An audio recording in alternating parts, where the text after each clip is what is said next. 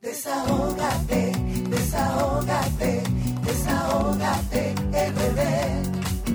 Desahógate, desahógate, desahógate, RD.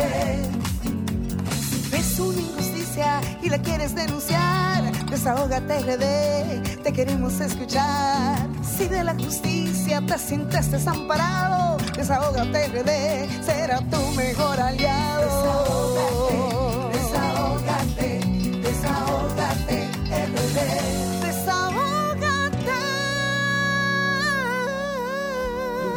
Buenas tardes a nuestra gente que están conectada desde ahora hasta las 7 de la noche en la plataforma número uno del país, RCC Media, donde se transmite el programa número uno de República Dominicana de los sábados. Desahogate República Dominicana, programa radial, interactivo, social y comunitario que dispone de sus micrófonos para que nuestra gente pueda también desahogarse con nosotros. Recordarles a todos ustedes que este programa lo ponemos en manos de Dios, que sea el que nos dirija a cada uno de nosotros. Primero Él y luego lo que vamos a desarrollar.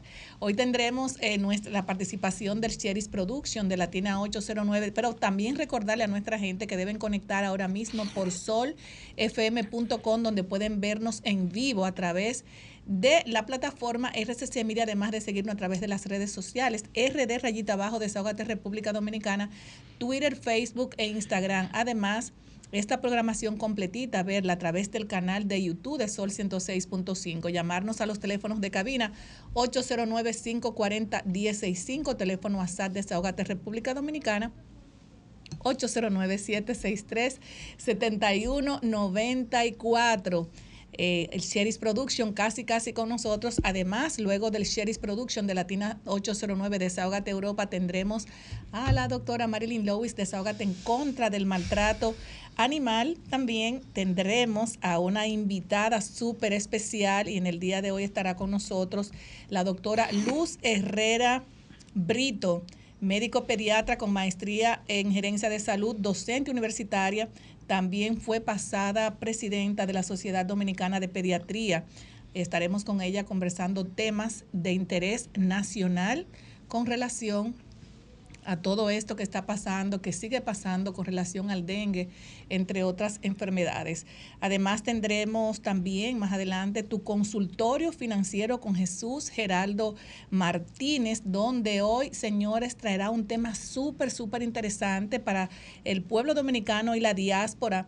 Jesús nos hablará de la importancia de los seguros, tanto en los préstamos y en la salud del ciudadano, de las personas. Así es que no se pierdan tu consultorio financiero con Jesús Geraldo Martínez eh, y este tema sumamente interesante para todos. eh, los dominicanos y dominicanas. Así es que si tenemos ya al Sheris Production, vamos a conectar con el Sheris Production de Latina 809. Sheris, buenas tardes. Buenas tardes, Grisel Sánchez. Buenas tardes a todos los que están con nosotros por acá a través de, esta plataforma RCC Media, a través de Latina 809. Esta es tu plataforma, la voz de la diáspora. Sherry, pero yo quiero saber que si está haciendo mucho frío, me imagino que sí, Sherry, porque te veo muy abrigadito. Estoy, tengo más capa que una cebolla ahora mismo. Sheris, eh, quisiera, quisiera que entráramos en, en, detalles, algunas, eh, eh, o sea, de una información que vi que dice que el embajador dominicano en España, Juan Bolívar Díaz, eh, dice busca rescatar las bandas juveniles y me gustaría, bueno, porque eh, en otros programas tú has eh, conversado con relación a esas bandas juveniles que son un dolor de cabeza y que de muchos de ellos son dominicanos. Me gustaría saber realmente qué se está haciendo con esas bandas y realmente el embajador está haciendo un trabajo arduo para que estos jóvenes sean rescatados de la de las calles, de, de, de esa delincuencia que muchas veces eh, eh, arropa a la juventud por falta de oportunidades. Sí, mira, voy a hacer un paréntesis acá en cuanto a lo que tú me estás solicitando, porque aquí hay algo mucho más importante que esa información que también te la voy a suministrar y es lo que está sucediendo aquí en España con la borrasca que se encuentra en eh, en Europa. Ya te llevamos una contabilidad de siete muertos. Tenemos dos en, en Bélgica, tenemos dos en Francia, tenemos una en Madrid de 23 años. En Alemania tenemos eh, dos personas también, eh, lo que suman, suman un total de siete muertos. Eh, por esta, es una temporada, como decimos allá, eh, temporada ciclónica. Aquí lo que se dan es temporada de aire, mucho aire, aire desde 90 a 100, eh, como está suministrándose el aire ahora mismo acá. Los vehículos, la de Madrid fue por un, un árbol que le cayó arriba, también tuvieron que ser asistidos su padre y su madre que iban con la joven de 23 años. Eh, también así entra una a través eh, del sistema frontal hoy, no hace daño a Canarias.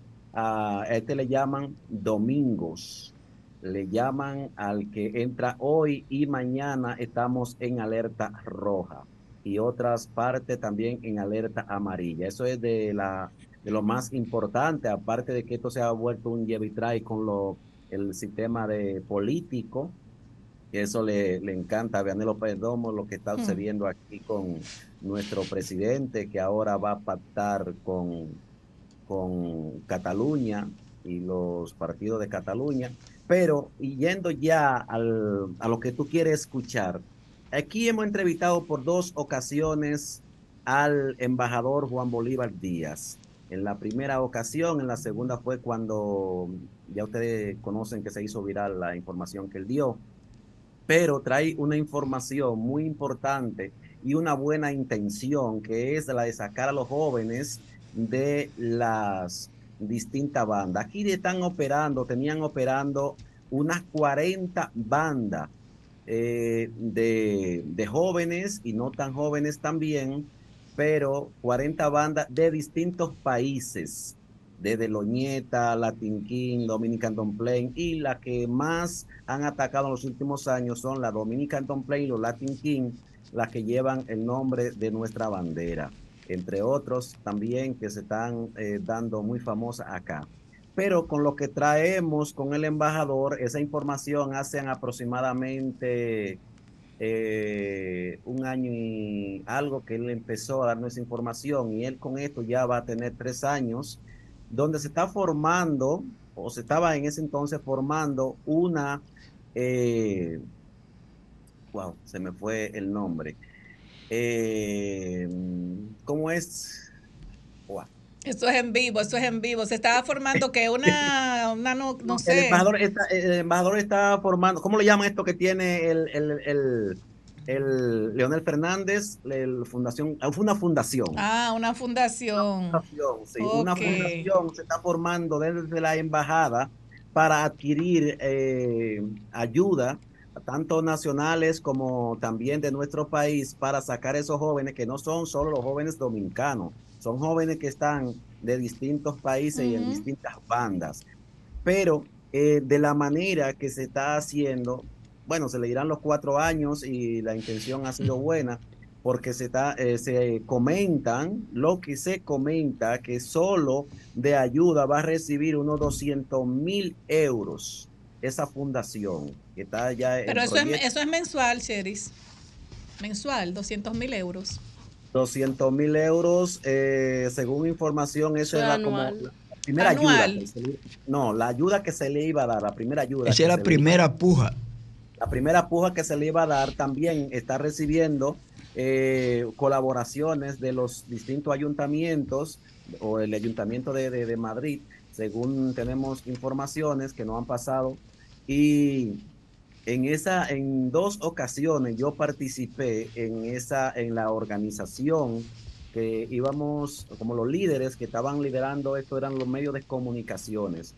Pero de ahí yo fui uno de los que vi algunas situaciones que no, no, no eran la adecuada para una fundación y los pasos que se estaban dando y quiénes le estaban dirigiendo. Porque con esto hay que tener mucho cuidado y dónde se están eh, mm, moviendo ese dinero.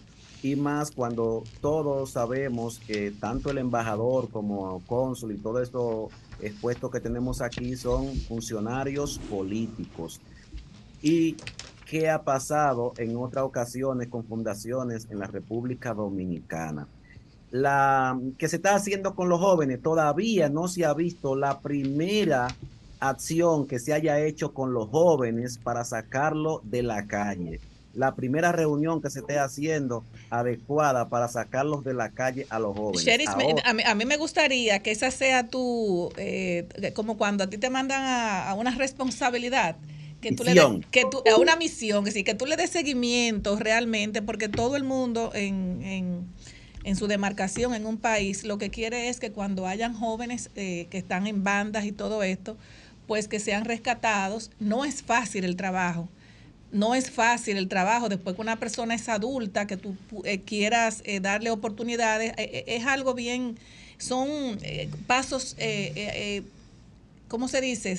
Es pasos cortos, pero agigantados para tú poder recoger para Foni 1 una persona que ya tiene un, un, problema. Ahora bien, me gustaría que tú fueras la persona que se encargue de dar seguimiento a cuando estos jóvenes se han rescatado de las calles para que tú por favor nos diga eh, cómo, cómo, cómo le fue con esta fundación y que pudiera resultar eh, importante para la aplicación de algunas, eh, ¿cómo se dice? Cuando tú vas a, a donar o a facilitarle herramientas para que estos muchachos sean recogidos de las calles. Sí, porque eh, no son muchachos que tengan cuenta, no son muchachos, están oscilando desde los 14 años hasta los 30 y pico de bueno, años. Bueno, pero son muchachos, eh, eh Cherry, todavía. Son muchachos, no son muchachos. jóvenes. él dijo, mira, si dijo el embajador que eso, un cero, eh, que eso era un 00, está en la declaración que nos dio a nosotros en la, en la, en la entrevista, que era un 001%. O sea, te estamos hablando que no son nadie. Entonces, ¿para qué? Ahora, estamos en momento político, que es cuando ellos están eh, moviéndose más y cuando están haciendo, pero sin embargo, no vemos ninguna reacción que se esté haciendo con esos jóvenes. bueno, pero para eso, para eso te estamos poniendo en el compromiso de que tú seas que le des seguimiento a esto. Tú sabes que el tiempo en radio, Cherry, lamentablemente, tú supiste, ¿verdad? Que, tienes que despedirte y que tienes que mandarle un saludo a los dominicanos y dominicanas porque estamos en noviembre, Cheris, a, a, menos de un mes ya prácticamente para comernos el cerdito y la cosita. Y bueno, pues muchísimas muchísimas gracias, le deseamos muchísimas felicidades, ya estamos en tiempo navideño, en tiempo pacuero para acá y nosotros empezamos también a trabajar nuestro proyecto el día 23 de diciembre. Tenemos lo que la República Dominicana, que fue el evento para premiar eh, todo lo que son los talentos, el deporte y la, la cultura aquí en España a través de nuestra plataforma. Muchísimas gracias, contamos con su apoyo. Un abrazo, Sheris Production de Latina 809 Desahogate Europa y nos va, ay, ahorita señores, se me, se me escapó por el tiempo, por estar rápido así, que no le di las buenas tardes a ustedes y, mm, mm. y el regalo que le trajimos a Marilyn para enfriarnos con ella. Buenas tardes, Marilyn, ah, porque nunca, nunca es tarde para rectificar. Buenas aquí tardes, está Blanquito, Blanquito está Ahora le puso Blanquito. Buenas tardes a Vianelo, que vino ahí jovencito con una franela muy chula, parece un carajito. Eso es lo que yo soy, licenciada. Buenas tardes, Julie Belis Wonderful. un saludo muy especial a nuestro colaborador Darian Vargas, a Lilian Soriano. Y de verdad que, ¿cómo se dice? No es tarde para uno rectificar. Nos vamos a una pausa y luego regresamos. Eh, la quería eh, brevemente, antes de entrar con mi querida doctora Marilyn Lewis, a los ganadores, a los ganadores que su dinerito está aquí, no van a ser bonos, sino van a ser en efectivo. O sea que deben pasar por aquí como acordamos. Ya el, el listado lo tiene Erika en la, en la cabina para cuando ustedes ya estén disponibles recibir su dinerito. Ahora entramos con Marilyn Lois. Adelante, desahógate en contra del maltrato animal. Ok, arranco de desahogarme, ¿verdad? Claro. Bueno, hay muchos casitos realmente.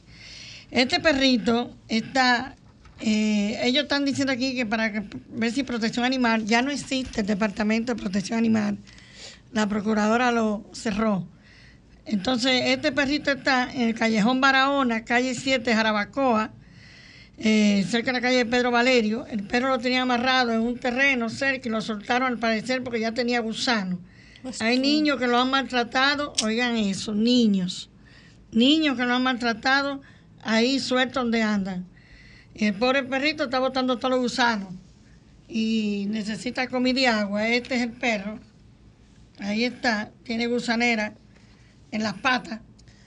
Pero hay que Muy hacer un llamado, Marilyn, a, a la- a la- a las organizaciones que están allá en, ese, en, esa, en esa demarcación, a ver si alguien puede... O al, o al alcalde de No, pero eh, eh, usted le va a hacer un llamado a los alcaldes. Claro. Los alcaldes no están haciendo nada por los animales, Vianelo. pero- olvídese de Debería eso. cumplir con la ley. Es que debería. No, Debería hombre, no, cumplir con la ley. no, eso, las organizaciones como la de la, todas esas personas que vienen aquí, esas son las personas que hay que hacerle el Sí. llamado porque las alcaldías, yo no sé, están de espalda a la ley, El asunto es que las fundaciones son las que se tiran los casos encima y con ayuda del Estado ninguna.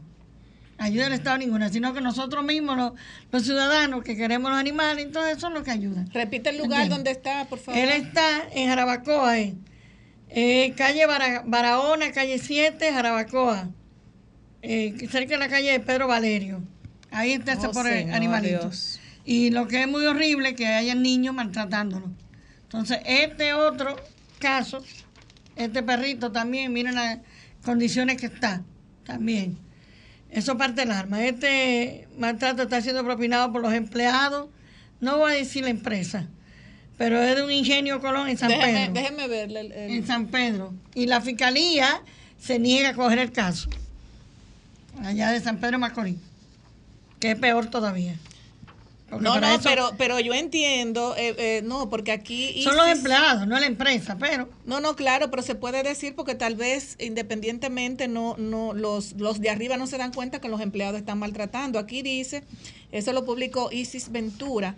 Este maltrato Ella está ha sido invitada de nosotros, del batallón. Este, este maltrato eh, está siendo propinado por los empleados de los Vicini del Ingenio Colón en San Pedro y la fiscalía se niega a recibir de la, la denuncia La al denuncia. dueño. Entonces, eh, sería importante Eso que, es horrible, no es. ajá. sería importante que, bueno, que esa administración verifique porque que les- el que le hace algo así a un animal Claro. es algo bien, bien, bien doloroso. Los animalitos, yo los veo como si fueran niños. Como si fueran niños, los respeto como los niños. Eh, este caso, miren el tumor que tiene esa pobre perrita. Un tumor enorme. Eso es en Villamella, frente a frente esa bomba total. Frente a frente. Ojalá que alguien pueda ir o ayudar, porque hay una joven, Erinela, eh, que está, si la llaman y cooperan, ella Hay va que y lo hacerle un llamado al alcalde de Villamella por la fuerza del pueblo. ¿Cómo se llama? Eh, al señor. De Villa Mella, no por la fuerza del pueblo. de allá de Santo Domingo Carlos Norte. Guzmán. Santo Domingo Norte, a Carlos Después que, Guzmán. después que es alcalde no es de ningún partido. porque realmente eh, el animal está el animal está en Santo Domingo Norte y una responsabilidad también de las alcaldías. Si es que los alcaldes ayudan a que resuelvan ese Y problema. Si algún particular quiere ayudar, puede llamar a la joven Erinelda Rosario al 829-906-4012. Ella lo publicó. O sea que ojalá pudieran ayudarla. Continuamos, este caso, no tengo la, la dirección, lo publicaron. Pero este pobre animalito, yo no entiendo cómo una gente, mire, eh, eh, lo terrible, aparte de lo mal que él está, las patas de atrás las tiene amarradas, por Dios. amarradas. Parece que lo, lo amarraron y lo tiraron por ahí. ¿Cómo es posible eso? Las patas de atrás están amarradas. Dígame.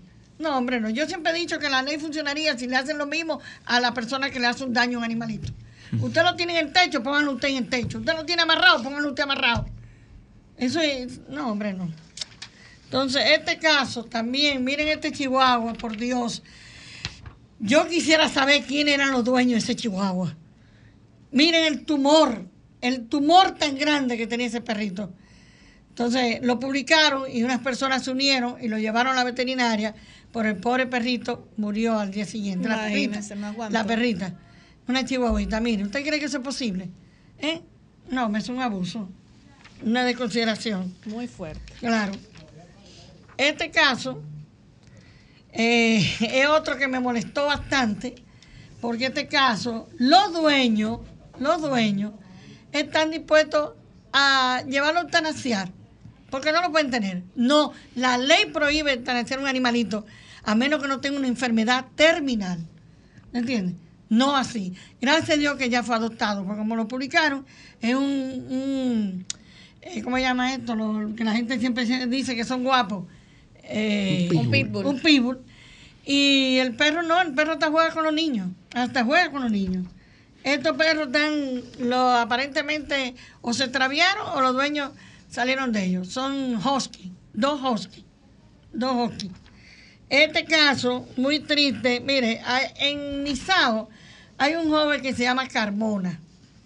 Él se vive tirando todos los problemas encima y es una persona humilde que no tiene medios económicos. Yo lo conozco, Carmona Cedeño. Carmona Cedeño. Carmona Cedeño. Ah, ¿usted lo conoce? Yo lo conozco. Ah, bueno. Mire, estos son gatos, nada más en los ojitos. Él está pidiendo comida.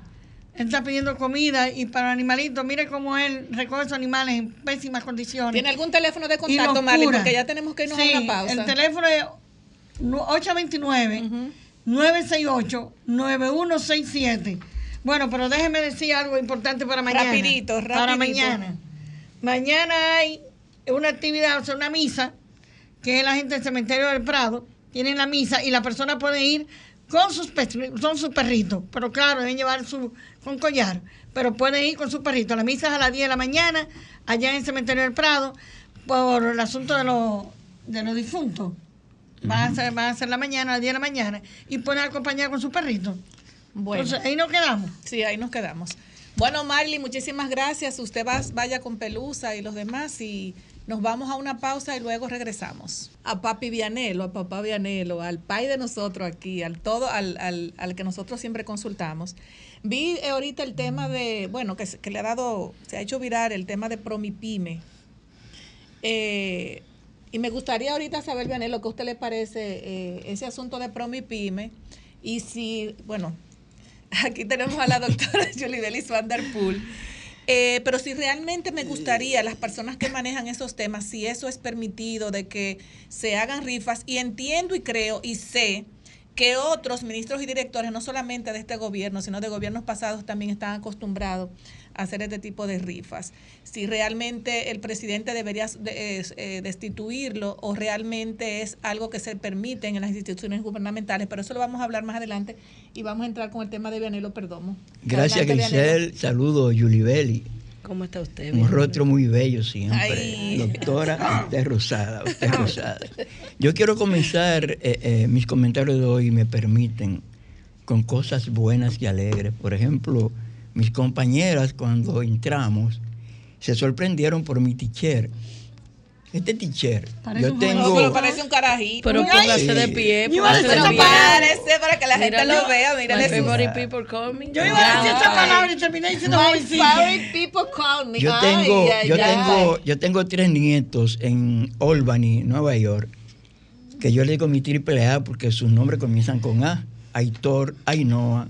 Austin. Que ahí lo dicen los nombres, mira Bueno, lo que pasa es que el día del padre, ellos compraron este t-shirt y le hicieron este diseño. Muy lindo. Entonces dice arriba, la- mi persona favorita. Y abajo le pusieron, abuelo, que soy yo. Ellos me dicen que todos los sábados, que digan a Grisel Sánchez que todos los sábados ellos están en sintonía. Ay, pon un abrazo para, Y hoy, un abrazo para Aitor, Aitor, Ainhoa para y Ainhoa Austin. y Austin. pero un hoy, abrazo pero hoy, pero para este ellos. sábado, este sábado están en compañía de dos de mis nietos que son europeos, Ajá. Oh. de Miriam Cristina y David Vianelo. O sea, ah, pues miran, Cristina y David Vianelo también un fuerte abrazo para y, y ellos. Julio César, que es mi primer nieto. están Un juntos. abrazo para Julio César O sea, ahí también. están- Gracias por estar en sintonía. Ahí están mis hijos, Gira y Jotin Vianelo, mi yerno David, Vianelo, usted no es fácil. mi yerno David y mi nuera Canelito. y mi nuera Josie. Yo agradecido a mi nieto por este presente. Muy lindo. sí. Otra cosa positiva que quiero comentar es que mañana terminan los Juegos Panamericanos. Hasta este sábado, República Dominicana lleva 29 medallas. 15 Wow. bronce, 6 plata, 8 oro. Pero que yo quiero resaltar de los Juegos Panamericanos Santiago de Chile 2023. Ustedes saben que a mí todo lo de Iván Ruiz no me cae bien. Ustedes lo saben porque siempre lo he dicho.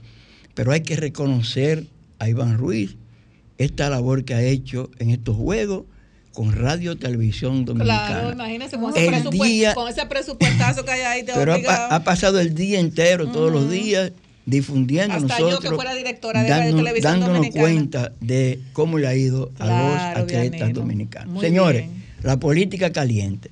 En este preciso momento, en este preciso momento, en Santiago de los Caballeros, el Partido de la Liberación Dominicana está proclamando a su candidato a senador de esa provincia, en la persona de Marino Collante. Es una actividad que se está dando en el Club Deportivo de Pueblo Nuevo. Una vez terminen esa actividad, ellos van a correr por las calles de Reparto Pereyó, Mejoramiento Social, para terminar en el ejido. Pero cuando yo venía para acá, vi también mucha efervescencia morada en la marginal de las Américas, desde los frailes hasta el puente Juan Carlos, donde la candidata diputada, Ana Tejeda, y el candidato alcalde de Santo Domingo Oeste, Luis Alberto Tejeda, tenían eso encendido sencillamente. Esta tarde mañana el presidente Leonel Fernández va para el sur, o está en el sur ya. Esta tarde en Elias Piña y San Juan, mañana en San Juan. Entonces de ahí partirá hasta el lunes, que estará en Barahona, para luego estar en Azua, Baní y San Cristóbal. Eh, Fuerza del Pueblo está por el sur apoyando a los candidatos a cargos congresuales y municipales que ya están oficializados, no proclamados, porque hay un error con la proclamación. Fuerza del Pueblo va a proclamar a todos sus candidatos una actividad que va a celebrar el domingo 26 de este mes. Mañana. di- discúlpeme que le, que la interrumpa, pero usted sabe que nosotros y todo el mundo está hablando con relación a la alianza, como tú, una persona tan enterada eh, con relación a esos temas. ¿Qué es lo que está pasando eh, con la alianza en Santo Domingo Este? En Santo Me Domingo, dicen que le pararon los caballos en Santo, en Santo Domingo Este no hay alianza, definitivamente. No hay Porque alianza. Romero dice que está pidiendo mucho. ¿Cómo No es? hay alianza en Domingo Este. Aclare eso porque es la única información que le puedo decir. Son No hay- informaciones que no uno hay, quisiera... No hay alianza y como en Domingo usted, Este. como usted trabaja en, la, en la parte comunicacional con Sí, pero no hay alianza. Julio en Romero. Este. No hay alianza. ¿Qué es lo que pasa con Que Julio? no hay alianza. Julio Romero es el candidato de Fuerza del Pueblo. Lo van a proclamar el día 26 de este mes. No hicieron ahí nada. No es que no es posible, porque todo el mundo quiere todo. No, es- no es, no es Julio Romero. Luis Alberto también quiere todo. Todos quieren todo. ¿Y, No Frank- Julio y. Franklin qué anda buscando en el distrito? Bueno, nada, nada. Óyeme, nada. Porque de San Cristóbal al Nada. distrito. Franklin, No entendí. Franklin, que es del partido en el que yo milito y hablo en primera persona, pudo haberse lanzado otra vez como candidato a senador Pero de su no provincia. Ay, No, los números no le dan. Ah, Los números no le dan. Ya, No le pero daban, nunca le han dado. Pero es así, pero es Por así. Dios, los números no le Nunca dan. le han dado a Franklin No. los números, esa es la bueno, verdad. pues sí, entonces, hablando de las actividades, eh, mañana, este domingo, se va también a proclamar a Miguel Valga Maldonado como candidato presidencial del PRD. Yo creo que solamente El- Miguel era que faltaba. El presi- no, falta. faltan algunos. Ah, ya, O hay- sea, de ya hay, relevancia, ya hay digo va- yo. ya hay varias candidaturas. El, el- el presidente Luis Abinader está desde este sábado inaugurando hasta mañana domingo y también. Pero ¿qué pasa con Abinader? Presidente de la República y no hay una sola actividad que no la hayan aprovechado como mitin político. Yanelo, pero tú no has dicho Como el apoyo de, de, Minú, político. de Minú a la fuerza del pueblo. Pero en- de- es, que en, es que en algunos niveles, no es a todos los niveles, porque Sí, Vianelo, pero hay ellos, tienen, decirlo. ellos tienen su candidata presidencial ya hay que escogida. decirlo, eso es importante. Eh, la- Yo esas- quiero saber Pero, algo. pero Yo el que- partido de Minú tiene jóvenes valiosos que Sí, pueden ser candidatos claro a diputados y a regidores. Pero para esas alianzas todavía tenemos precisamente hasta el 26 de este mes. Y una pregunta, Vianelo, si Minú es la presidenta de ese partido, ¿por qué Leonel Fernández no estuvo en esa alianza? Para que fuera equilibrado presidente, presidente. A esa hora, a esa hora el presidente Leonel Fernández estaba reunido con los compañeros de Europa, porque el presidente parte esta semana para Europa y viene el 24 de este mes. Estaban Bueno. coordinando el viaje a Europa. Bueno, en eso bien. estaba el presidente. Vianelo hizo un buen resumen importantísimo. No sé si podemos eh, tomar algunas llamadas o nos vamos con Julie Belli para que me conteste. Y realmente, y realmente dame un chance, compañera, hay que reconocer que Vianero se ve más joven, más formoso. Bueno, no, parece, parece un carajito. bueno, Además, vamos- ese color azul le queda bonito. Vamos a tener que venir con más camisas. hermoso, hermoso. Bueno, yo quisiera que, y de verdad, eh, no solamente para, o sea, porque yo le estoy preguntando a Julie Belli, sino muchas personas que se han, eh, eh, bueno, encontrado extraño el comportamiento de, de el director de, De Promipyme, Promipyme. De Promipyme con esta rifa de 200 pesos, creo, creo que se estaba rifando un apartamento, 200 mil pesos, no sé cuántos premios eran, pero el boleto costaba 200 pesos. Y viniendo de él, que es una persona que hay mucha, lo respetan mucho, una persona muy educada, como que nunca había dado un escándalo. Me gustaría saber, eh, doctora, eh, ¿esto está dentro de la ley? ¿Un funcionario público puede Incluso hay empleados que se quejan porque muchos directores y ministros lo, ponen a, comprar boletos de forma obligada y muchas personas lo, tiran para adelante la información. ¿Está dentro de la ley permitido que eh, directores y ministros y demás pudieran hacer esto? ¿O no hay otra forma de recaudar fondos que no sea eh, eh, poniendo al empleado a comprar un, un boleto para, prácticamente de forma obligatoria? Bueno, mire, lo primero es que a mí me sorprende mucho que don Porfirio, un hombre con tanta experiencia, eh, haya sido eh, involucrado en una práctica infractora a la ley. ¿Por qué es infractora a la ley 4108? El hacer rifas y recaudar fondos a lo interno de una institución pública, sin importar el nivel del funcionario que esté involucrado, da lugar a la destitución porque es una falta de tercer grado. Entonces, no basta con que él haya dicho que retira o que eh, pidiera disculpas. Yo entiendo que eso amerita una revisión y una sanción. Y esa sanción, la ley 4108 en su artículo 8494 la cataloga como de, de tercer grado y el silencio del presidente en un caso que éticamente llama mucho la atención debería no debería el presidente quedar callado ante una situación como esta. Y yo lamento mucho porque yo aprecio a don Porfirio y en todos los escenarios se lo digo, pero ese error y esa infracción debería tener una sanción porque manda un muy mal mensaje. ¿Cómo? Nosotros vamos a tener a lo interno de instituciones públicas unos servidores de cualquier nivel, los estatutos simplificados, que no hagan rifa, que no hagan SAN, cuando tenemos a un director general de una institución donde de hecho se brega con dinero haciendo rifas.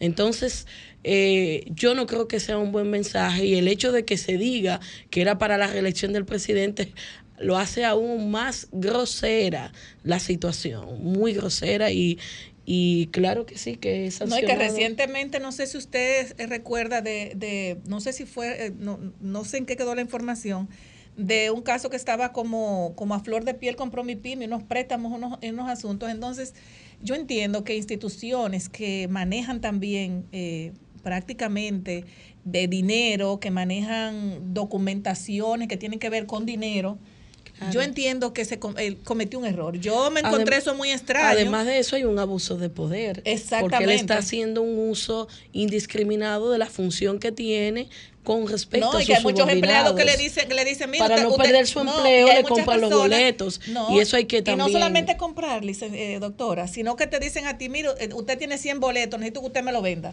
y así le van poniendo boletos a las personas porque para tú rifar un apartamento y para, o sea, un apartamento, no sé si era el primer, el primer premio, y para tú rifar dinero en efectivo, hay que vender muchos boletos. O sea, un apartamento, ponte tú que cueste, qué sé yo, algunos 5 millones de pesos por el, más económico, 3 o 4 millones de pesos. Yo entiendo que no solamente lo, lo ha hecho el director de, de Promipyme, sino que esto es una práctica que se ha venido desarrollando de mucho tiempo y hay muchos empleados con, la, con lo que tiene que ver que no se sienten conformes, lo están denunciando. Yo considero que también la doctora Milagros Ortiz Bosch debería referirse al tema. Si ella, ella se refirió, al, tema. Pero, ¿cómo lo hizo? Pero no, no lo, hizo solamente... El llamado ¿cómo lo hizo? Exactamente. Eh, es más profundo de lo que de lo que ella expresó, es mucho más profundo. Sí, ella lo hizo de una forma como para salir del paso. Por arribita. Por arribita. Por, por, arribita. Yo quiero que ella se refiera al tema. No creo que se vaya a referir.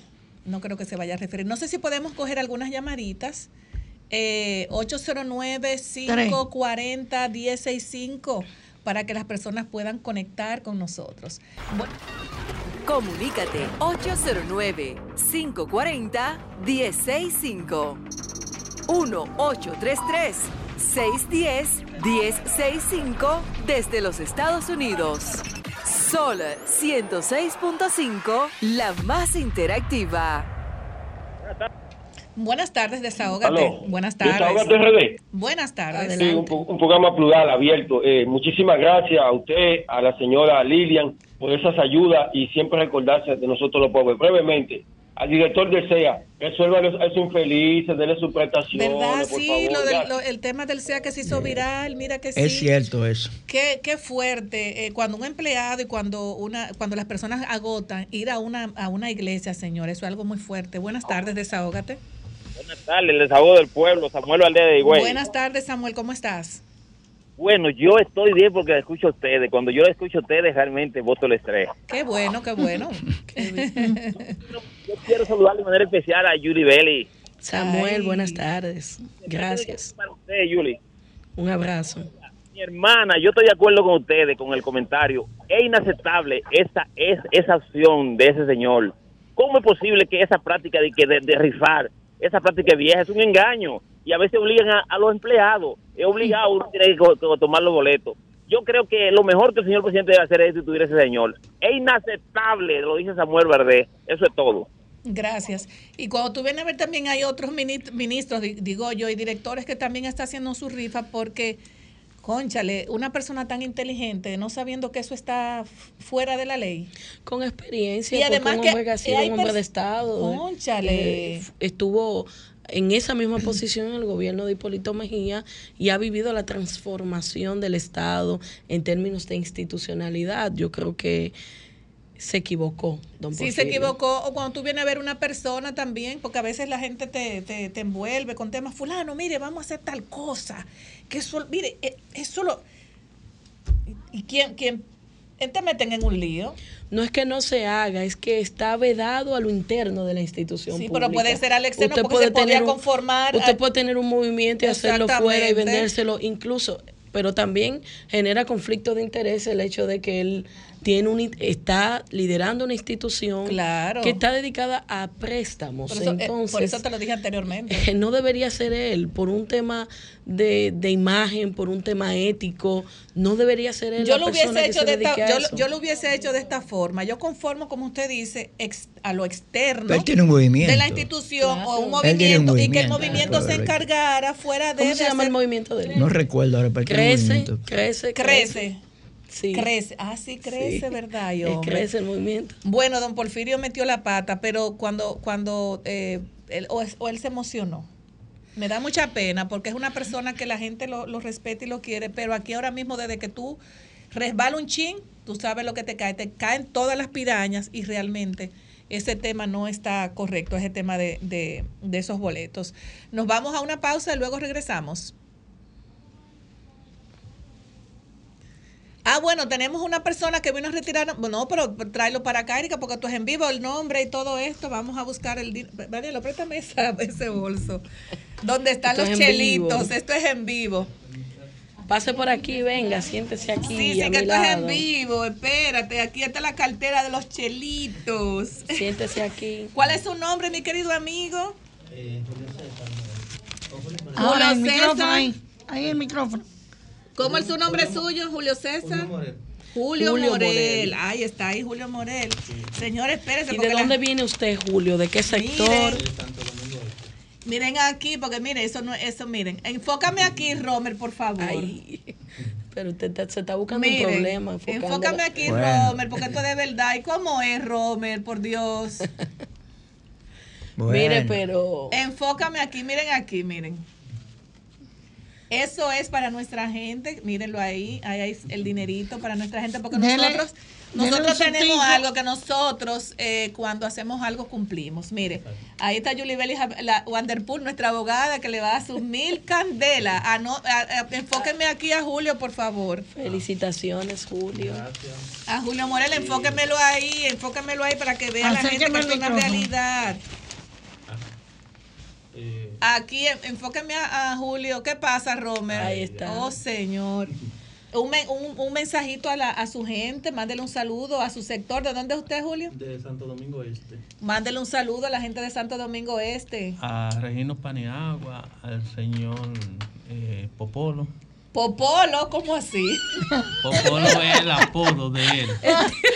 Ay, qué Usted terrible. sabe que en los Ah, sectores pero espera, la no, lo que pasa es que llama la atención. Por, por- No, pues yo me asusté. por apodo. ¿Pero de qué sector es usted en Santo, Santo Domingo, Domingo Este? Este. ¿De qué sector? Bueno, De reparto los tres ojos. un saludo a la gente del rep- de los rep- reparto los tres ojos y un saludo a Popolo. Y gracias por el premio. Bueno, un abrazo. Y que se mantenga eh, el programa Pero, por mucho pero e- tiempo. ese papolo es de la ruta. Papolo no Popolo, No, Vianelo. es que hay un papolo de la ruta. Bueno, pero él no ahí. está No, hablando no, de. Papolo, está hablando de Popolo. Pues en los tres ojos todo el mundo termina en No, polo. no, no, no, no. Lo que pasa es que la gente, eh, tú lo conoces más por el apodo Claro. que por su claro, mismo yo nombre. sé. Es así. Excelente. No, pues está bien, muchas gracias, señor Julio. Y que disfrute este fin de semana y recordarle a nuestra gente que el lunes Y que es todo, día. eh, le voy a mandar un mensaje al pueblo dominicano Adelante. que tomen que este esta semana se está celebrando la constitución o la restauración La constitución. Constitución de la, Constitución de- de la de la constitución República. sí, pero que todo el mundo saque ese patriotismo que ponga su bandera en alto que saque eh, en cada puerta dominicana para que recordemos que somos dominicanos y que tenemos que echar esta nación hacia adelante hacia adelante, así es. Bueno, muchísimas Eso gracias, señor Julio. Un abrazo y nos bien. vamos a una pausa y luego regresamos. Amén, gracias. Gracias. Un mejor aliado, como somos siempre, aliado de todo lo que tiene que ver con la problemática social de nuestro país. Y ya tenemos una invitada súper especial que la va a presentar mi compañera Yulibelis Van der Poel. Muy buenas tardes y buenas tardes a esta invitada especial, la doctora Luz Herrera Brito, quien es médico pediatra con una maestría en gerencia de salud, es también docente universitaria, eh, fue presidenta de la Sociedad Dominicana de Pediatría y nos va a hablar de temas vinculados, enfermedades, situaciones que están afectando a los niños dominicanos que para nuestra audiencia, audiencia es de suma importancia. Gracias, doctora Luz, y bienvenida a Desahógate. Muchas gracias a ustedes por la invitación. Bueno, vamos a iniciar inmediatamente a, eh, conversar con un tema, un tema que es, que es voz populis en las comunidades más desposeídas y no, no solamente en las comunidades más desposeídas, porque vimos recientemente que murió eh, el, el hijo y la hija también de, de un médico eh, prominente de nuestro país, porque el dengue no mira, no mira Clases sociales. clases sociales. El dengue está en cualquier rincón de tu casa, podría estar en, en cualquier rincón hasta de tu oficina, de, la, de, de donde sea. Pero ¿qué pasa?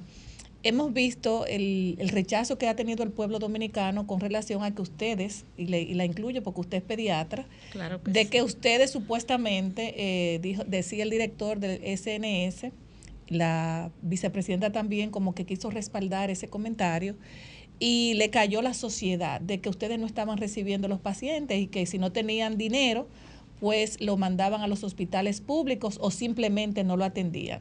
Entonces nos gustaría realmente que usted nos eh, hablar un poquito de eso, porque yo entiendo que los médicos siempre han servido a, la gente y son personas que son muy sororarias cuando tienen que enfrentar un problema de salud, cuando un ciudadano lo va, va a llevar un paciente. Y entre los médicos, los pediatras, que, que es con la niñez, que no hay cosa más conmovedora y más tierna que un niño. Así es. Eh, yo entiendo que ese señor cometió una falta de respeto. Eh, es bueno buscar un culpable y en este, y en este caso trataron de culpar a los pediatras porque los niños están siendo lo más afectados ante la incapacidad técnica y gerencial de este gobierno con respecto al manejo del dengue. Entonces, bueno, Julie Vélez. Veo que en su perfil usted tiene una maestría en gerencia de salud, lo cual la califica para hablar del tema y ha dicho que ha sido un tema de gerencia. Claro que ha sido un tema de gerencia. ¿Por qué? Porque en salud no se puede ser reactivo, sino proactivo. Claro. Preventivo también. Sí, proactivo y ante la, cuando me refiero a proactivo es adelantarse a los acontecimientos. Y esta situación era una cosa que se esperaba porque cada cierto tiempo pues ocurre. Y el último brote fue en el 2019 y dado lo, lo, la situación atmosférica de los de las lluvias, el cambio climático y todo eso, pues se había había que esperar. Entonces lo agarró, como dicen por ahí, asando batata, pues no tenían un, una planificación para, para hacer frente a esta situación. Ustedes saben que en nuestro país hay debilidades en la educación en salud. Entonces, eso es fundamental ante eh, este tipo de enfermedades, que las personas sepan eh, qué hacer y cómo prevenirlo. Y hasta hace poco fue que vimos una cosita que hicieron desde desde las autoridades con referente a las medidas preventivas, que yo entiendo que le faltó mucho a eso. ¿Por qué?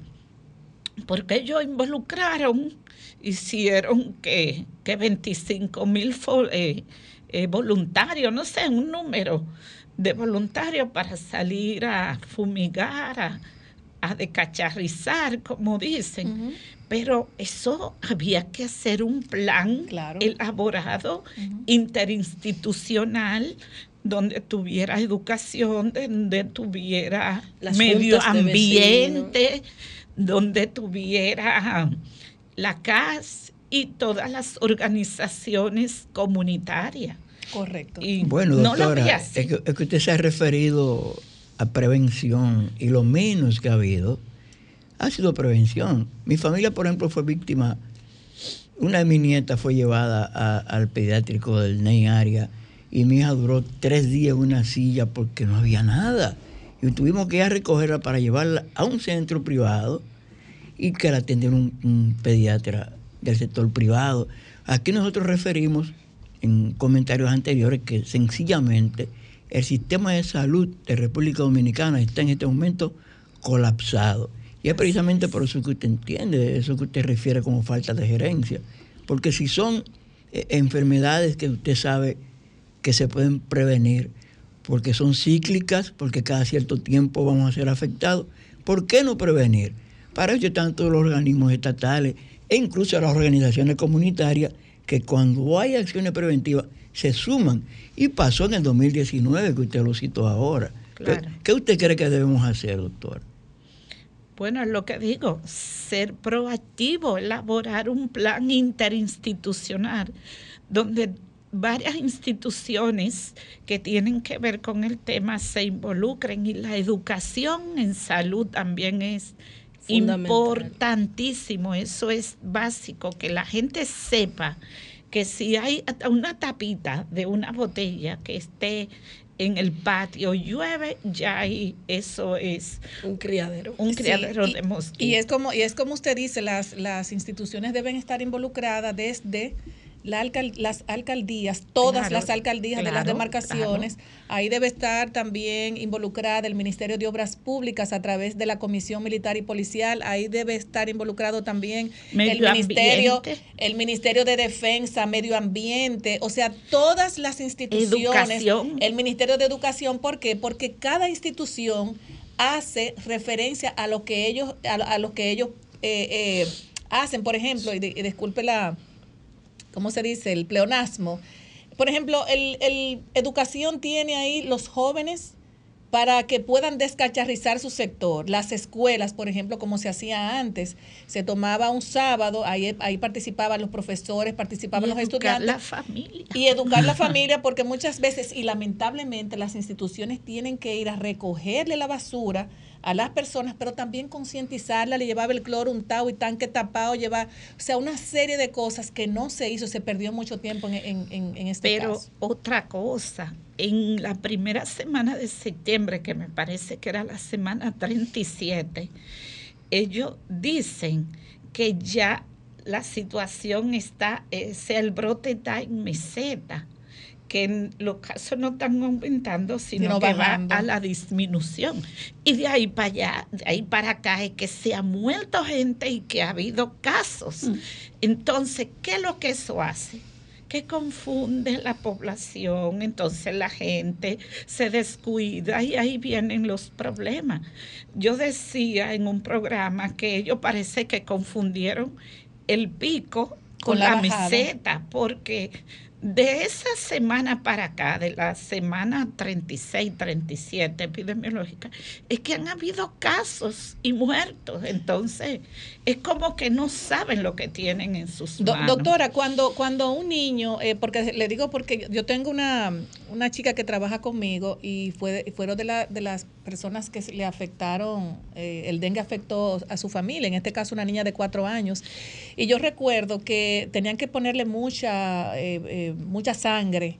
¿A qué se debe que cuando hay un caso de dengue, porque lo hemos visto, eh, muchas familias pidiendo sangre, pero esta sangre, aparte de que es, es costosa, porque tú tienes que hacer un intercambio de sangre, o sea, tú tienes que busca- buscar prácticamente 5 y 6 mil pesos para tú poder salvar a tu pariente. Y muchas de estas personas a veces no tienen ni siquiera para comer. O sea, es un caso que si no está acompañado de una organización donde, donde se puedan encaminar estas familias, mueren los, los niños, o sea, porque es que no hay la parte económica para tú poder eh, eh, comprar la sangre. ¿Por qué hay que ponerle tanta sangre a las personas que sufren de, Mira, de, de eh, dengue?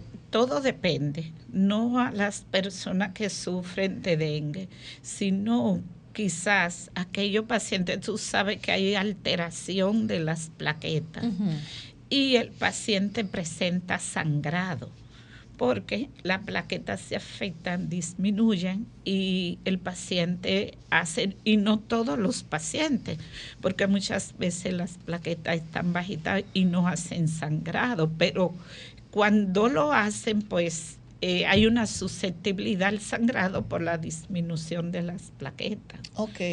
Y eso no es siempre, pero se puede dar. Entonces, eh, en, e- en este caso, lo fundamental a las familias es que ante un paciente con fiebre, inmediatamente acudir al establecimiento de salud y hacer todo lo que el médico le diga, porque muchas veces el médico lo manda a la casa, le explica los signos de peligro de cuándo volver de inmediato, le explica sobre la hidratación, que eso es vital en el paciente con dengue, y se ponen a hacerle remedio casero, Ujú. té de hoja de café, jugo de ají, morrón con guayaba y una serie de cosas que eh, de remedio casero. Entonces, ¿cuáles son sus recomendaciones? Por ejemplo, yo estoy en mi casa y de repente tengo, de los cuatro muchachos que tengo, uno de ellos, el más chiquito, que tiene seis años, se puso malo. Y tiene fiebre alta y tiene vómito y tiene cosas. ¿Cuá- qué- ¿Cuáles son los, las recomendaciones, los pasos que yo pasos. debo dar cuando veo a un niño con este tipo de cosas que tú no puedes estar medicándolo internamente, sino que tú inmediatamente tienes, ¿qué tienes que hacer? ir al establecimiento de salud más cercano. Está vomitando, hay que hidratarlo porque la hidratación es importante en este caso y trasladarse al establecimiento de salud, no esperar que pasen tres, cuatro y hasta cinco días para llegar al médico.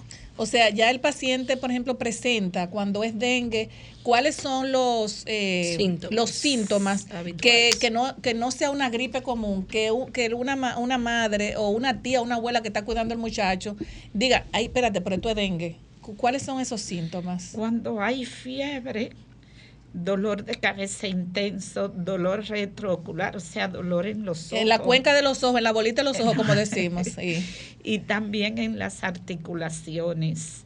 O sea que no hay un foco evidente y aún con gripe no se descarta la posibilidad que, que también esté afectado de dengue, porque eh, yo digo, excúsenme el término, el diablo anda suelto. Pero puede también... puede, eh, porque los muchachos están, eh, la, la, la influenza Exactamente. tipo beta afectando y puede tener las dos afecciones, Wow. que no porque se tenga tos y gripe no quiere decir que, Que no pueda, dengue. que no pueda tener o sea, tiene, dengue. tiene, tiene un, un- O sea, dos cosas eh, gravísimas, porque aparte que tú tienes la gripe, también puede tener dengue. Es muy fuerte. así es, que porque tenga gripe y tenga fiebre, que no le atribuya la fiebre a la gripe y, y- y deje de ir al médico. O sea, que hay que ir al médico inmediatamente usted se sienta cualquier, cualquiera de esas síntomas. De esos síntomas. Así es. Y se pueden tomar también, eh, por ejemplo, si yo tengo un muchacho, porque también vamos a poner también las cosas, si yo vivo en un lugar donde no tengo un hospital o una clínica cerca, eh, que vivo en un campo muy Retirado. retirado, que, hay que, que, hay- que tengo que bajar en mulo, por ejemplo, ¿qué yo tengo que darle a este muchacho para que el bicho no se me muera? bajarle la fiebre, darle acetaminofén. Y si no tiene sales de hidratación oral, dele aunque sea agua de coco, pero dele líquido. Ok, ah, bueno, en los campos hay mucha agua de coco. Sí. Y, y es, y es muy poco común porque en los campos, eh, como hay un sol que penetra mucho, no creo que el dengue esté, porque siempre más en el casco urbano que se dan estos problemas, esta problemática del dengue por el asunto de la cacharrización cuando no se movilizan, porque a veces usted tiene un motor y usted sabe que el motor tiene los aros, los aros son que es como si fuera, parece una, Sí, los un barquito, algo así. Entonces ahí cae agua. Ahí, por ejemplo, usted deja la botellita, como usted dice, cae agua. Ahí dejo yo la cubeta abierta. El cacarón de huevo. El cacarón del huevo, que ahí salen todo, todo esa. eh, eh, Y los tanques en los patios, los tanques de que era antes, que lo era untado y tan, que tapado, precisamente porque las larvas, creo que es a las 7 de la mañana, doctora, que hay que fumigar, eh, eh, hora temprana, porque ahora a esa, a, a esa hora es que ellos. Sí, eh, preferiblemente eh, a cuando está, está saliendo el sol es, Exactamente. es el momento en que el mosquito también del dengue o cuando en la tarde, cuando ya... Antes de las 7 de la salida noche y antes de las 7, oye, yo recuerdo porque yo hacía todos esos operativos, antes de las 7 de la mañana que hay que fumigar y terminar, eh, creo que antes de, la, de las 7 de la noche, preci- precisamente por esos picos que hacen, que ahí es que, yo, Sí, claro, que ellos salen para, para hacer lo de, la de ellos, para hacer sus averías, Picada, como picada. dice. para hacer sus picadas. Y de verdad que, de verdad, doctora, nos gustaría también que usted pudiera dar sus teléfonos, redes sociales, donde las personas pudieran conectar también con usted y, y consultarla cualquier cosa. No, 809-341-5160. ¿Y redes sociales? Es- La No, doctora, no la doctora no. Yo no soy muy, Tradicional, yo tradicional. tengo eso, pero no, no soy muy... Eh, ah, bueno, ahí está Erika también aportando a unas preguntas que cuál es la población eh, que usted consulta, las edades, a partir de qué edad pueden las personas consultarla, los niños. ¿Y hasta qué edad? ¿Y hasta qué edad? Porque hasta los 18 todavía... eh, Hasta los 18. Es un muchacho. A veces tú le dices a un muchacho de 18, tenemos que ir al pediatra. Mami, no me diga que yo voy para un pediatra, un pediatra, pues yo no soy un muchacho. O sea, eh, los muchachos creen que eso es su pediatra, ese es tu pediatra hasta que tú no pases la mayoría de edad. Entonces usted consulta desde recién naciditos que se lo entregan del mismo día hasta los, hasta los 18, años. inclusive. Inclusive. Sí, porque aunque cumplan 19, esos muchachos siguen siendo de ustedes. Así es. O sea, y a veces tienen hijos y, y siguen siendo. O sea, es una cadena. Doctora, de verdad que nos gustaría también eh, que usted diera algunos consejitos, aparte de lo que usted dio ahorita, que las personas tienen que hacer si viven parte atrás en algún sector bien vulnerable, si viven a las orillas del río, qué deben hacer y qué deben hacer también si estos muchachos, porque muchas veces la falta de educación de la madre, de que el muchacho tiene fiebre, pero lo dejé ahí, no le di absolutamente nada. Entonces eso, eso, eso le trae un problema tanto a la familia como a cualquiera, o sea, y al niño, porque realmente si el, el adulto no te lleva al médico, este niño incluso podría hasta morir. Claro, el- lo principal es estar atento ante los signos de alarma, porque a veces eh, van al hospital y si no tienen signo de alarma, pues se envían a la casa con hidratación, medidas para controlar la fiebre y se le explica cuáles son los signos de alarma de cuándo volver de inmediato. Dolor abdominal, fiebre, eh, letargia o inconsciencia eh, son de los principales signos de alarma ante un niño con, con, fiebre, con fiebre o con, o con, la influenza. Y, no, con, con fiebre. Con fiebre. ¿Y, y hasta qué edad eh, podría una persona vacunarse contra esta gripe?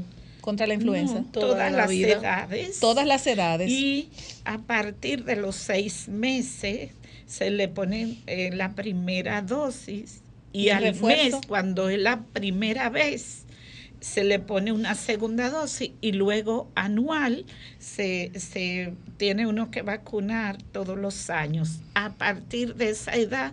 Ah, yo creo que, yo no sé si yo me he vacunado de eso pero que me preocupa porque hay muchas personas que no lo dicen, personas que no han vacunado a sus hijos y no lo y no lo y no lo dicen, que no saben, pero que eh, me preocupa porque si ustedes escucharon el número de dosis que, que compró el Ministerio de Salud fueron 500 mil dosis.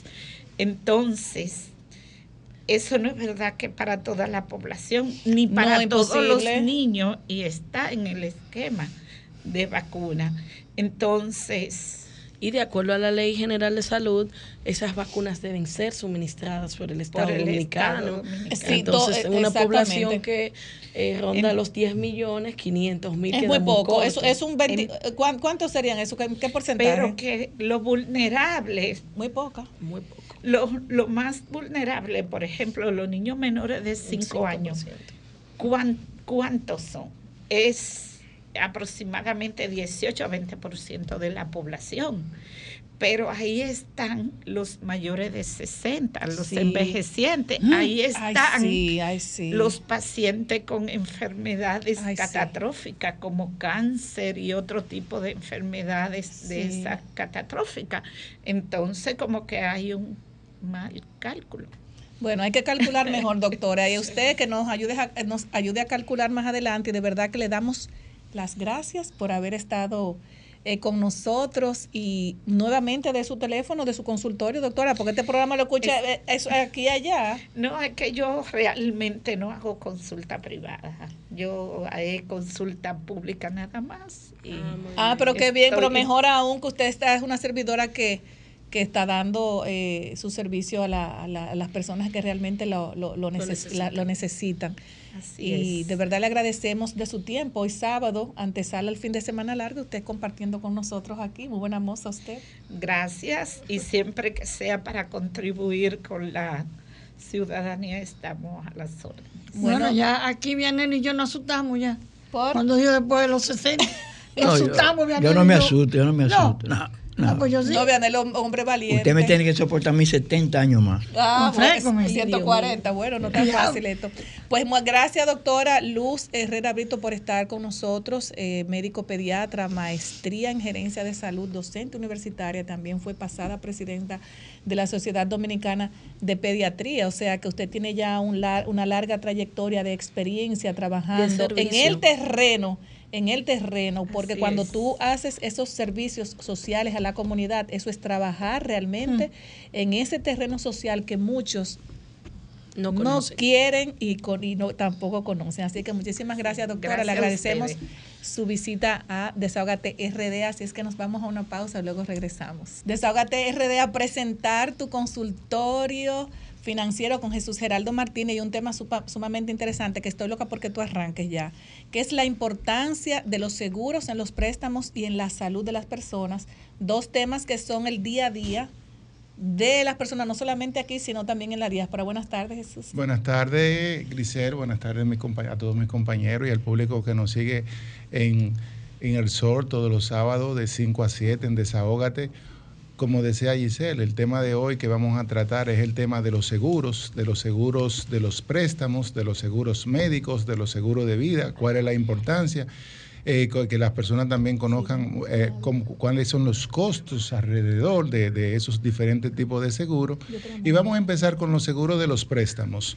Eh, mucha gente, todo el que toma un préstamo en un banco, generalmente las entidades están obligadas a, o a exigirle un seguro dependiendo del tipo de préstamo. Por ejemplo, en el préstamo hipotecario, los bancos están obligados a exigirle dos tipos de seguro.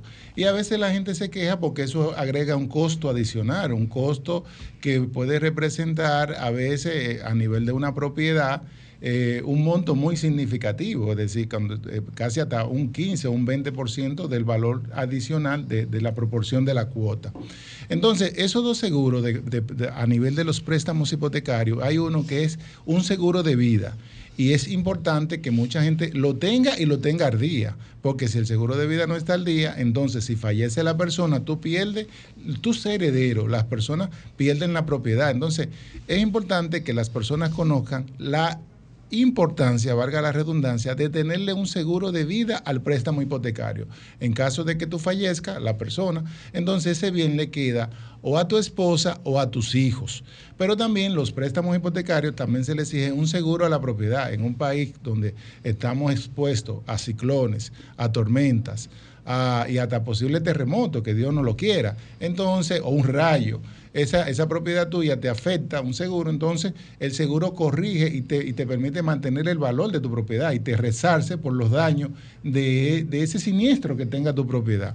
Entonces, esos dos son dos tipos de seguros que tienen que tener los, los préstamos. Claramente, los bancos generalmente, y es importante que sepan, los oyentes no te pueden obligar a tomar el seguro de su elección. Ellos te deben dar tres opciones.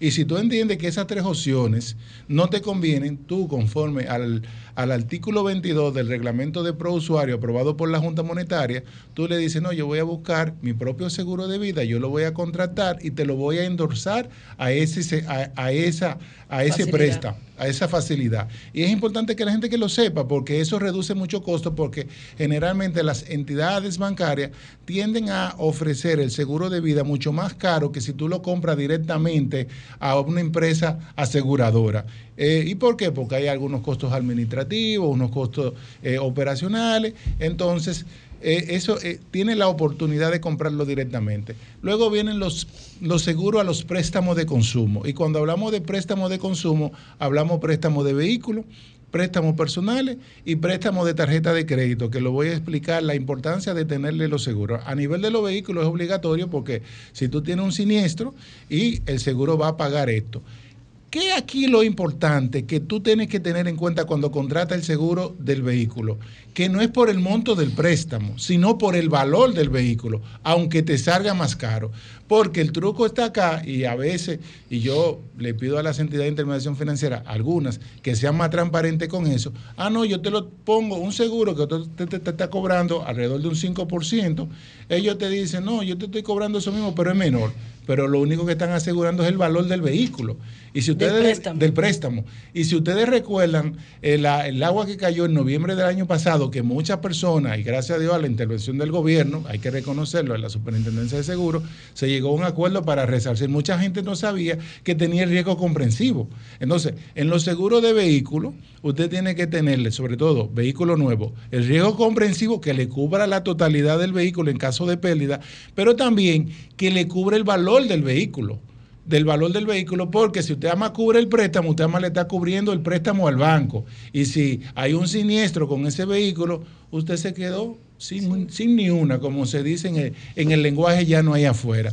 Entonces, igual también le tiene que decir, dame la póliza de todo lo que me cubre, porque si no tiene un riesgo comprensivo del 100% y pasa un siniestro, usted no, usted pierde. Entonces, ahí qué le recomiendo yo a las personas que cuando van a contratar el seguro de préstamo de su vehículo, le dicen, aunque ya dije que los bancos no te pueden obligar porque tú hay una libre elección, tanto conforme al reglamento de prousuario como la ley de proconsumidor, como la ley de proconsumidor, que no te pueden atar un producto con otro producto obligatoriamente. Tú que eres abogada, Julie Belli conoce muy bien. Entonces, a nivel de, lo- de los seguros de los vehículos, tener en cuenta eso, pero también los costos y de que tú puedes, a, veces los bancos te dicen, ah, mira, pero es con mi compañía de seguro. No, no te lo pueden decir. Tú puedes, si tú no estás de acuerdo, ellos te pueden dar un plazo de siete días de, para que tú le mandes una póliza, contrate una póliza, se le endorse y pueda contratar eso. Ahora vamos a los préstamos personales de la gente, que muchas personas creen que, que los bancos lo obligan a tomar un seguro obligatorio. Y ese préstamo, cuando te dan un préstamo personal a un banco, ellos te piden un, un seguro de desempleo. Un seguro, esos seguros de desempleo o un seguro de vida también, que, que es un conjunto, el seguro de préstamo de consumo, ¿qué cubre? Si la persona fallece, el seguro paga eso. Ven, si tú estás trabajando y tú pierdes tu empleo, el seguro de ese préstamo te cubre de 6 a 12 cuotas, dependiendo de la póliza. Y mucha gente no sabe, ignora. Es decir, cuando te ofrecen ese seguro que tú estás pagando, costo de ese seguro, tú tienes que saber lo que te cubre. Entonces, si tú tienes una discapacidad, también por un tiempo X, dependiendo de la póliza, el seguro te cubre ese dinero. Es decir, el pago de la cuota y en caso de fallecimiento, el pago de la totalidad. De modo de que tus familiares no van a ser perseguidos porque tú dejes esa deuda. Recuerda que las deudas no vencen y las deudas que dejen los familiares, si hay activo, los acreedores la van a perseguir a, su cobro. Ahora, volvemos al tema de los costos. A nivel de los costos, generalmente de los préstamos de seguro, muchas personas que me escriben se quejan porque luego que saldan la, primero por, porque le cobran hasta un 10% del valor del préstamo. Y ahí hago un llamado a la superintendencia de seguro que tiene que atender el costo de la, de la protección de los consumidores de seguro, de lo que usan los seguros, sobre todo de los préstamos. Decir, mira, qué tan transparente este mercado y de cómo deberían conocer la persona cuál es el costo de ese seguro, que debería haber por lo menos eh, una estimación a nivel de la superintendencia de seguro de cuáles son esos costos de seguro. Otra cosa de las quejas que me dicen los- las personas que me escriben, me dicen es que cuando saldan el préstamo, de ese préstamo de consumo, te llegó una brisita extra, te llegó un dinerito extra y que no te quieren devolver la- el exceso de la póliza. Los bancos, las entidades bancarias están obligados a devolverte la parte no consumida. Está bien que el impuesto selectivo al, consu- al consumidor, eh, que es un, eh, que es un 10, un 10%, no te lo devuelvan. Bien, ok, que no te devuelvan, pero te tienen que devolver la parte no consumida. Y si no te lo devuelve la entidad bancaria, tú le pones una reclamación en prousuario. Entonces ya vimos los préstamos hipotecarios, préstamos de vehículos y préstamos personales. Ahora, otro tipo de seguros son los seguros de tarjeta de crédito. Y Es muy interesante, interesante. porque Sí. a todos los años te ponen en costo de seguro y la gente no sabe lo que cubre ese seguro. Es decir, ¿para qué ese seguro de la tarjeta de crédito? Ese seguro de la tarjeta de crédito, primero va a depender del tipo de la tarjeta de crédito. Las tarjetas premium tienen un mejor seguro que las tarjetas más, más normalitas, de Básicas. Más, más básicas. Y va a depender, pero todas cubren algo. Vamos a empezar con las, de- las premium. La premium te, cobre, te, te cubren en caso de fallecimiento, igual que la básica, que si muere la persona, tú no tienes que pagar esa deuda porque para eso es ese costo de ese seguro. Bien. Ahora, tú compras un pasaje aéreo, un pasaje aéreo y el vuelo se retrasó. La marca, no la entidad bancaria, la marca Visa o Mastercard te cubre el retraso, te cubre el costo del hotel, se te pierde la maleta, te cubre una proporción del monto de la maleta. Por eso es importante comprar los pasajes aéreos con tu tarjeta de crédito. Correcto. Tú llegas de viaje, tú alquilas un vehículo y cuando tú llegas, te lo, tú declinas todos los tipos de seguro y tú le dices, no, yo quiero el seguro que me cubre mi tarjeta de crédito porque si no le está pagando dos veces al seguro afuera. Y ese seguro te cubre igualito, el mismo 100% cuando alquilas un vehículo afuera. Otra cosa importante, que, que la gente no lo sabe. Tú compras un electrodoméstico y ahora que viene el Black Friday, que vamos a hacer eh, la semana que viene algunos consejos prácticos para Mira, que la gente... interesantísimo Entonces, eso del tú Black compras Friday. un televisor que te costó 25 mil o 30 mil pesos y ese mismo te- con la tarjeta de crédito y ese mismo televisor tú sales y en la esquina está en 20 mil o 23 mil 5 mil pesos 5 mil pesos más, más barato tú le puedes reclamar a, a- a la marca la protección de compra bien pero también ese, ese televisor llegando a tu casa tú lo estás instalando y se te cayó ¿Tú sabías que tu seguro de tu tarjeta de crédito a través de la marca te cubre ese daño?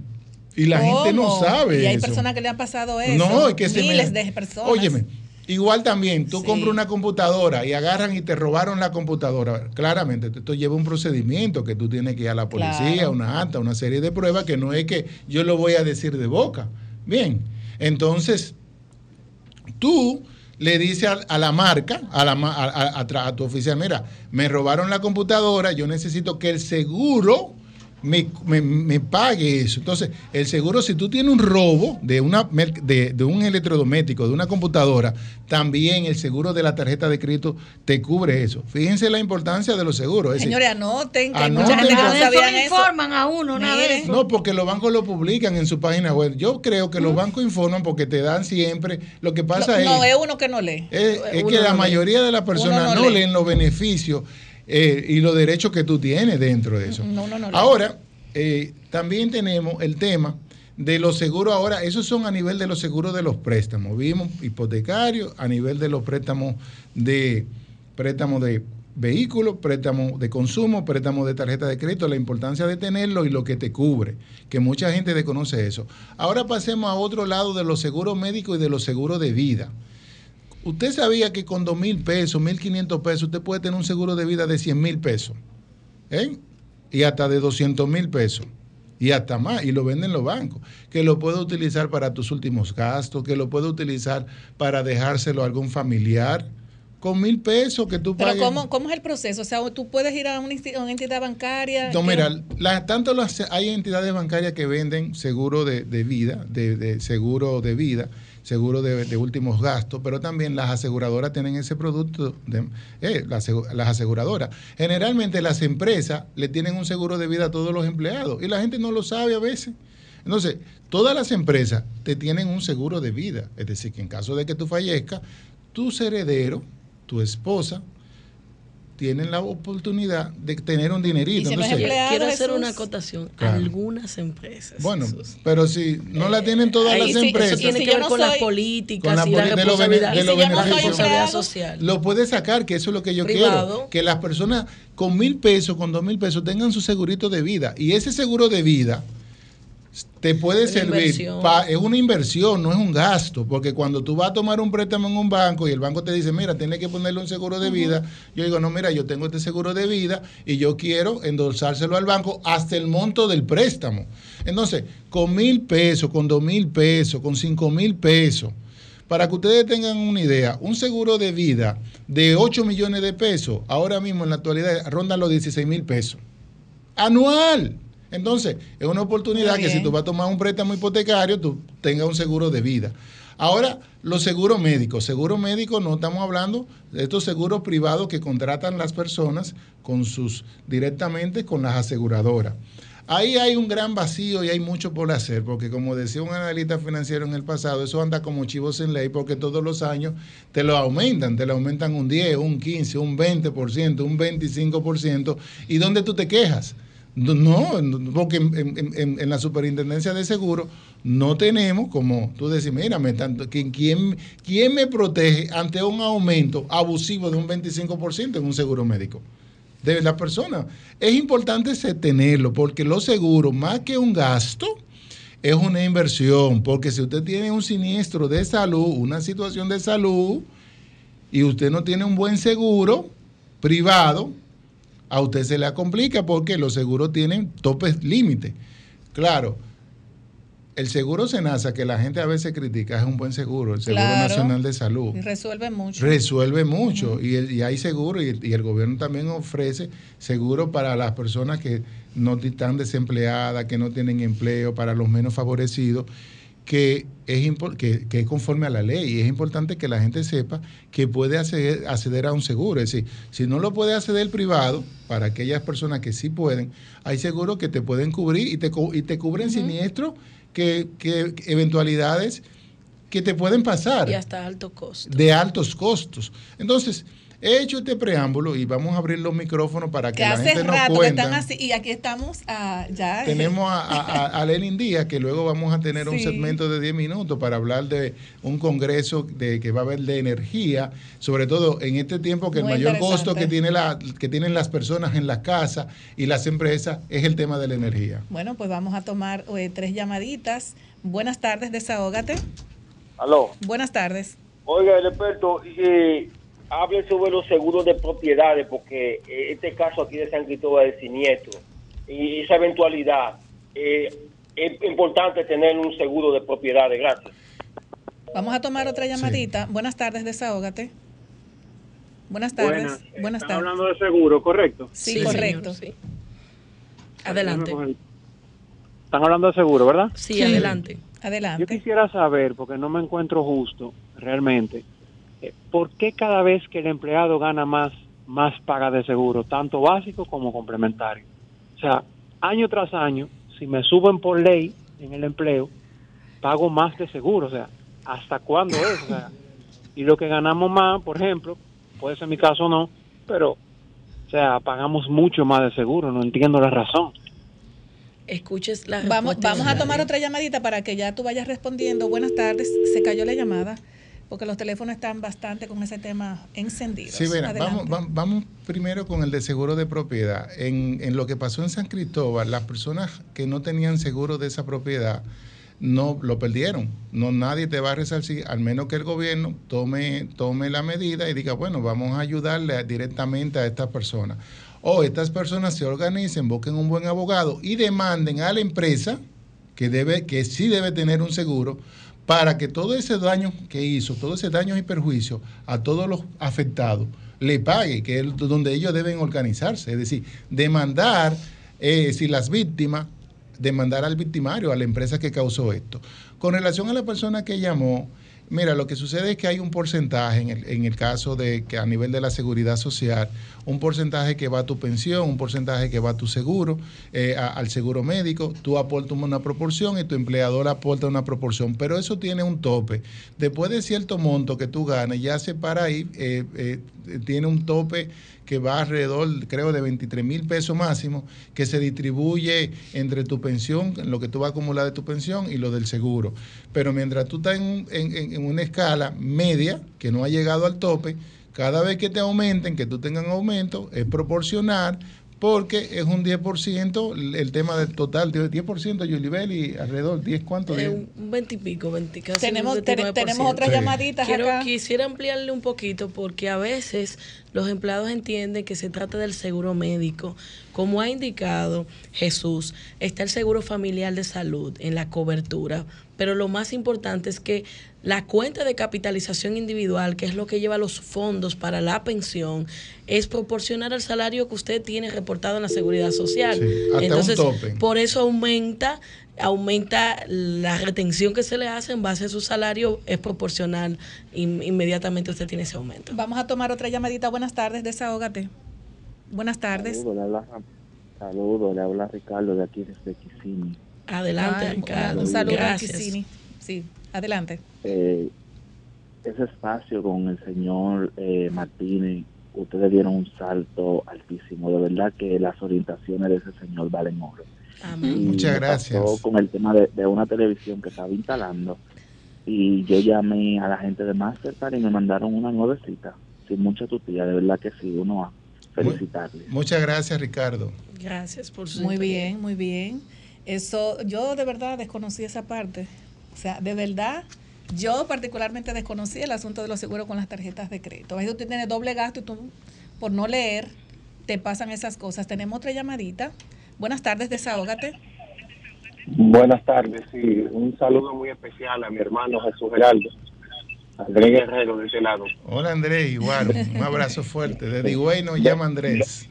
Así es, vengo escuchándote y cuando referiste el asunto, hermano, de, de los seguros para los préstamos hipotecarios y le diste el abanico de las tres opciones que deben presentarles a los clientes, solo, solo hacer un- una puntualización en la póliza que los propios bancos le están vendiendo a los clientes. En ese caso, cuando es el banco que se la vende directamente, el único monto que está asegurado es el monto de la facilidad, el del préstamo. ¿Qué quiere decir eso? Que si tienes una vivienda que cuesta 15 millones de pesos, pero solo financió 7, el banco te está vendiendo una póliza por 7. Y si viene un siniestro, prácticamente lo que se salda es la deuda del préstamo y el, el dueño de la vivienda se queda sin piso y sin flauta porque la póliza no le llega hasta ese momento. Muchas, Muchas gracias, gracias. Andrés. Fíjate que pasa lo mismo que en los vehículos, que lo habíamos señalado, que los bancos tienden es simplemente a proteger el préstamo. Andrés es un, es un exfuncionario de una entidad importante bancaria. Mira cómo eh, el aporte, y lo agradezco, como eh, dice, sí, uno contrata el préstamo de, de la vivienda y tú estás pensando que el banco te está ofreciendo hasta el monto de la vivienda, del valor de la vivienda, y es simplemente hasta el monto del préstamo. Y es importante que la gente, cuando contrate su póliza de seguro, entienda que es hasta el valor del mercado de tu vivienda para proteger tu patrimonio. Así es. Eh, no sé si nos vamos ahora con, con Lenín. Si tenemos algunas llamaditas adicionales y si no pasamos... No tenemos llamaditas eh, adicionales. Ya tú puedes presentar a- al señor Lenín, eh, gerente general de Improca, ¿correcto? Así es. Bueno, como ya no tenemos llamada con el tema de seguro, hoy hemos traído a un invitado, a Lenin Díaz, que nos va a hablar de un congreso sobre energía que va a haber la semana próxima en el Hotel Intercontinental Real. ¿Y por qué hemos traído a Lenin? Porque eh, el tema de los costos de la energía es uno es de los principales que les pega a, lo- a la inflación, que le pega a las empresas, a los costos de producción de las empresas, que le pega al hogar. Y quería que él nos hablara de ese congreso de, de- de- de energía, eh, la importancia, a quién va dirigido, para que el costo que tiene, si tiene un costo, para que tanto el empresariado como también el público en general que pueda estar interesado eh, pueda asistir la semana próxima, que creo que es el 7 y el 8 de martes y miércoles eh, de la semana próxima. Adelante, Lenin. Muchas gracias por la invitación y buenas noches a todos los que nos escuchan. Efectivamente, eh, el Congreso lo tendremos el día 7 y 8 eh, de la próxima semana, ¿no? martes y miércoles, y principalmente vamos a abarcar eh, tres aspectos que están muy relacionados uno con el otro, que es energía, mantenimiento y confiabilidad. Cuando hablamos de confiabilidad, es toda eh, una ciencia que se ha desarrollado en materia de hacer cada día más los activos más confiables, como su nombre lo dice, o sea, que, que garanticen su funcionamiento. Interesante que comentaban el tema de, de los seguros. Que ahí eso. entra, ahí entra la energía con relación a los seguros. Muy importante. Eh, de hecho, eh, eh, el- los procesos de generación y distribución de energía y consumo de energía, así como todos los procesos productivos, forman parte de- de los potenciales usuarios de energía. Hablábamos al principio, y ustedes decían muy bien, que el costo de energía es un costo muy de, una ponderación muy alta, eh, eh, tanto en nuestras casas como también en las industrias y en las empresas en sentido general. Y es por eso que el suministro continuo y constante siempre se vela porque se garantice, porque si hay un corte energético, el proceso productivo obviamente representa pérdidas, ¿no?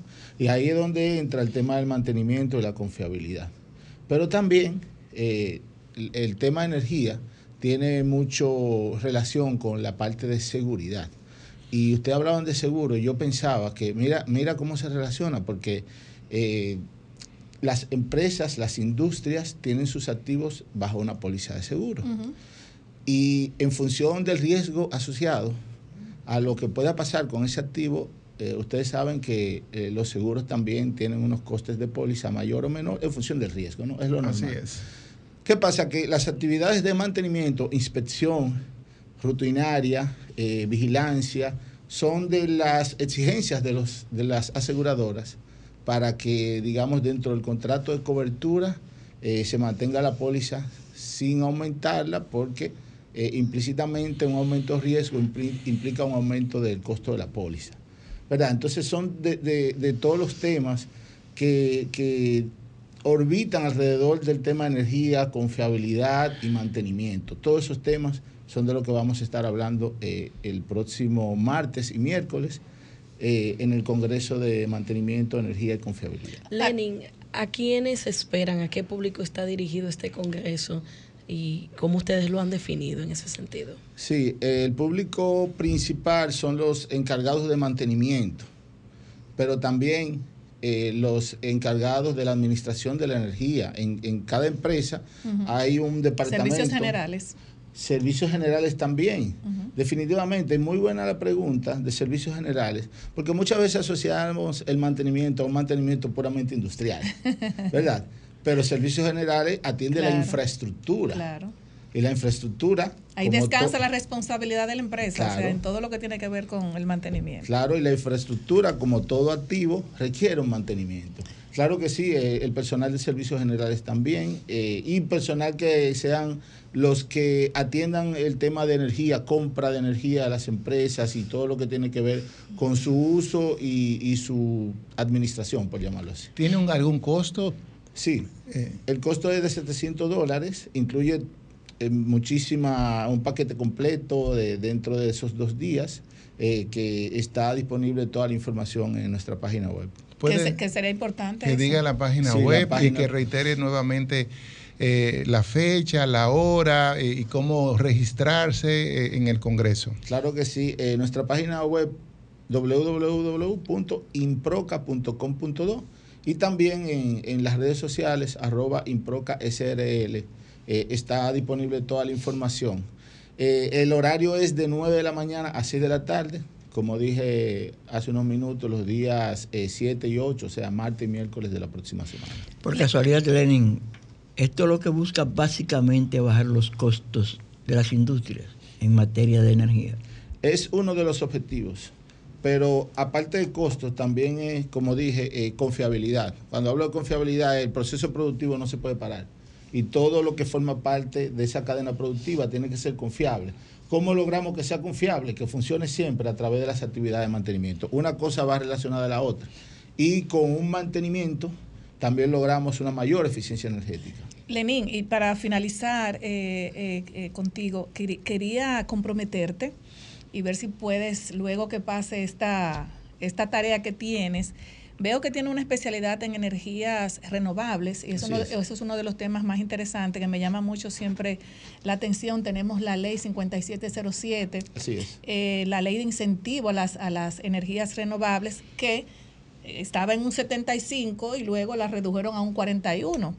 Eh, Me gustaría luego, cuando tú nos visitaras, que nos hablara de ese tema, cuál es la importancia, darle seguimiento a una ley que en vez de motivar la inversión a las energías renovables, a que todas las empresas, las casas, todas las personas que, que, que sean que puedan reportar y que puedan aprovechar más la ley 5707, que todo el que el que dice, bueno, me llega la, la factura cara, que pueda tener la facilidad de tener paneles solares en su casa, que puedan tener aires inverter y que pueda haber un bono de responsabilidad de las empresas para estas personas que consumen realmente la energía renovable. Vemos también que ha bajado mucho ese incentivo que había antes y nos gustaría de verdad que en la próxima invitación y darle gracias a Jesús Geraldo por, por, por traerte a, a- a su espacio, a tu consultorio financiero, porque es un tema que todavía está eh, de luto, un tema que eh, nosotros produ- producimos 5.5 horas hora en República Dominicana, sin embargo, aquí vemos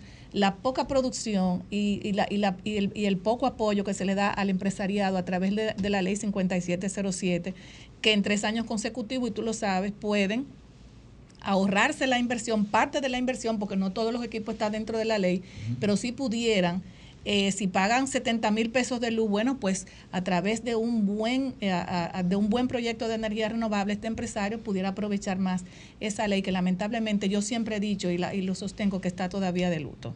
Claro que sí, cuando gusten podemos abarcar la ley y todo lo que está relacionado al esquema de incentivo que se diseñó y cómo ha ido evolucionando en el tiempo. y que tú le puedas decir a las personas común y corriente cómo aprovecharla a través de esos tres años consecutivos que pueden eh, que pueden eh, eh, esos proyectos pu- pudieran agregarlos a sus hogares, a su oficina y a cualquier lugar donde puedan donde puedan estar.